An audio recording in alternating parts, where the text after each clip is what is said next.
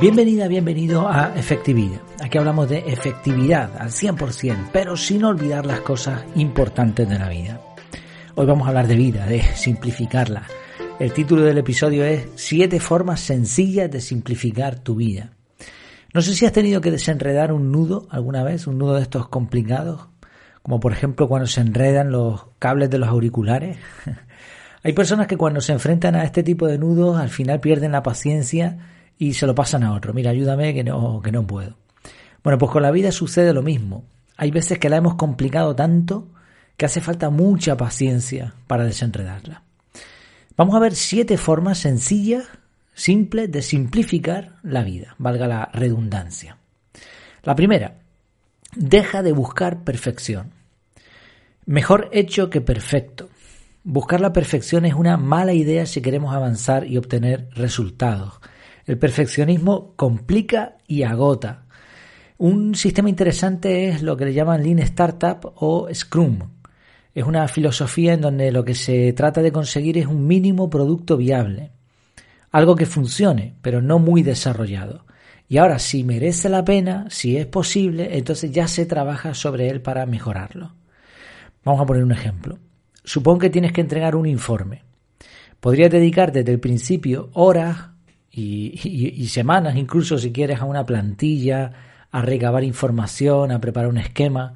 Pero todo eso es complicarte la vida. Es mucho más sencillo hacer un informe básico, que es lo que se supone que tienes que hacer, que cumpla el objetivo, y luego, si nos es posible, si es necesario, trabajamos sobre el diseño.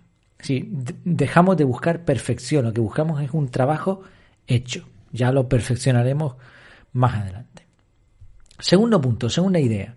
Aprende a decir sí y no. Eh, decir sí y no es, fácil, mira, yo lo acabo de hacer, sí y no, y lo podemos repetir un montón de veces. El problema es que decimos sí cuando queremos decir no, o cuando deberíamos haber dicho no, y al contrario. Y esto nos complica la vida de una manera tremenda. Así que para simplificar la vida hay que aprender a decidir si una propuesta nos conviene o no. Es importante reconocer que no podemos hacerlo todo, y que lo que aceptemos tiene un coste de oportunidad. Es decir, si tú decides esto, no vas a poder con aquello. Y además con infinitas posibilidades. Una buena técnica para aprender a decir sí y no, para decirlo de forma correcta, consecuente, es capturar. Estoy convencido de que esto, la primera fase del método CAR y de algunos otros métodos de productividad personal, es esencial. No decimos ni sí ni no a nada. Nos dicen, oye, ¿me ayudas con la mudanza el sábado? Yo te lo miro y te, confirmo, te respondo. Entonces capturamos la información y ahora en frío, cuando analizamos, entonces decidimos si vamos a poder, si tenemos el tiempo, las energías, etc. Tercer punto, no compres trastos inútiles. La cantidad de objetos que tenemos es una de las mayores complicaciones de la era moderna. Hablábamos hace poco de que nos están desmembrando el cerebro, de que tenemos un montón de cosas digitales, pero con los objetos tenemos un problema también. La pregunta incorrecta es, ¿puedo comprarlo? Ese es un filtro pésimo, porque la mayoría de las veces muchas personas podrían comprarlo. Pero aunque pudiésemos, tirando de tarjeta o de préstamos, la verdadera pregunta es, ¿lo necesito de verdad? Incluso podríamos añadir alguna pregunta más. ¿Cómo va a cambiar mi vida si compro esto? ¿Y si no lo compro? Fíjate que cada objeto hay que usarlo, aprender a usarlo, limpiarlo, ordenarlo, repararlo, ubicarlo y un montón de cosas más. A más objetos, más complicaciones. Así que si queremos una vida sencilla, tenemos que tener pocos objetos. Cuarto, considera con equilibrio lo que otros opinan de ti. La opinión de los demás es importante, yo no creo que haya que desestimarla, pero no es lo principal. A la hora de decidir en nuestra vida, de tomar decisiones, hay muchísimos factores más. Hacer o no hacer algo por lo que opinen los demás es complicarse la vida.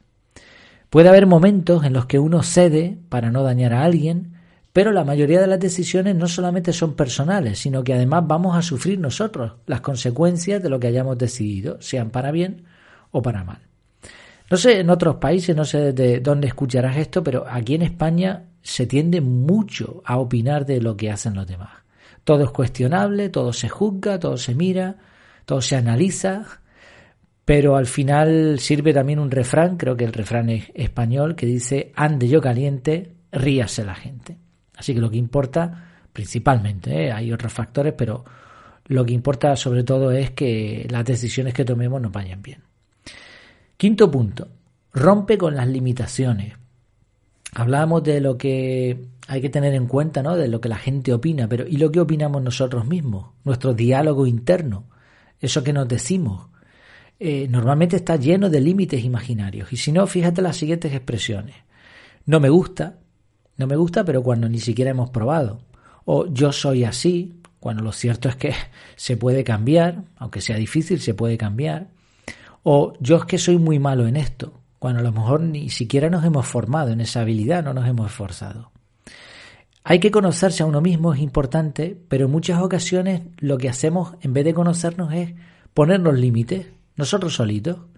Al final esos límites, ese diálogo interno se convierte en una creencia y esa creencia nos está complicando la vida y nos impide ampliar nuestra área de confort, nuestra eh, forma de ver las cosas. Sexto punto. El pasado pasado está y el futuro no ha llegado. No podemos vivir en el pasado, preocupados por el futuro. O sea, muchas personas están constantemente mm, pensando en lo que se hizo, en cómo se pudo haber hecho y al mismo tiempo preocupadas por lo que pueda pasar. Si queremos simplificar la vida, debemos vivir el presente. El pasado está para aprender de él, como el espejo retrovisor en el coche, que, que te da ciertas indicaciones, se mira de vez en cuando, se toma nota y lista. Y en cuanto al futuro, lo mismo. Hay que mirar de vez en cuando, a ver, prever, estar preparado, planificar, pero no preocuparse en exceso, porque la mayoría de nuestras preocupaciones no se terminan cumpliendo. Si lo que podemos hacer es vivir el presente y centrarnos en lo que estamos haciendo en el momento, y eso dará resultados en el futuro y mejorará el pasado. Séptimo punto, mejoremos nuestra organización personal. Obviamente no podíamos dejar de hablar de este punto. Y quizá el más complicado, además de los siete. La organización, es decir, cada cosa en su lugar, y el orden, la forma de colocar las cosas, son fundamentales. El espacio de trabajo, la casa, los bolsos, eh, todos esos sitios donde colocamos objetos, se ahorra mucho tiempo cuando están organizados y ordenados, las dos cosas.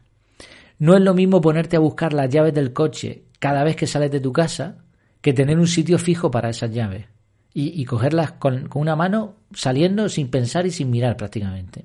No es lo mismo. O sea, hay gente que dice, no, pero eso no es tan importante. Sí, sí. No, es que eso es de gente creativa. Creativa puede ser alguien organizado también y no pasa nada. O sea, la creatividad de hecho implica un conocimiento de las normas para después poder modificarlas. Entonces, no, no, no tiene nada que ver. Y con nuestro tiempo ocurre lo mismo. Planificar lo que queremos hacer, controlar cuánto tiempo nos llevan las tareas repetitivas, decidir cuáles son nuestras prioridades. Todo esto son habilidades fundamentales. Las personas que se organizan llevan vidas más simples. Por eso un método integral de organización personal, como el método CAR, que por cierto ya sabes que lo tienes en las notas del programa con un 50% de descuento adicional al descuento que ya está en la web, échale un vistazo que, te, lo, te lo recomiendo bastante. Bueno, un método como este u otro método integral puede ser interesante para organizarte. Pero ya has visto que a veces no hay que complicarse mucho. De eso se trata precisamente. Ordenar el bolso, poner las llaves en un sitio, son cositas pequeñas. Sea como sea, notaremos la diferencia cuando seamos más organizados, más ordenados. Si hemos visto siete cosas, siete puntos, dejar de buscar perfección, aprender a decir sí y no, no comprar trastos, considerar con equilibrio lo que otros opinan de nosotros, romper con las limitaciones, eh, vivir el presente y mejorar nuestra organización personal. Decíamos al principio lo de los cables de los auriculares, cuando se vemos un nudo ¿no? y, se, enreda un cable, una cuerda, eso genera nervios, frustración y además se pierde tiempo. Pero bueno, tampoco se nos va a la, vida, no es una cuestión de vida o muerte. Ahora, tener una vida complicada, esto sí que nos puede llevar a cosas graves, entre otras el estrés. Y simplificar la vida no debe ser una tarea titánica, como alguno puede ir a pensar, ¿no? Es que me tengo que ir al monte a meditar, ¿no? Hay pequeñas cosas, como hemos visto, hemos visto siete, que podemos hacer para evitar que se nos complique la vida. trabajar en estas cositas, aunque sea poco, nos libera y nos permite vivir de verdad. Siguiendo la analogía, sería como llevar auriculares inalámbricos. Muchísimas gracias por tu atención, por tu tiempo y hasta la próxima.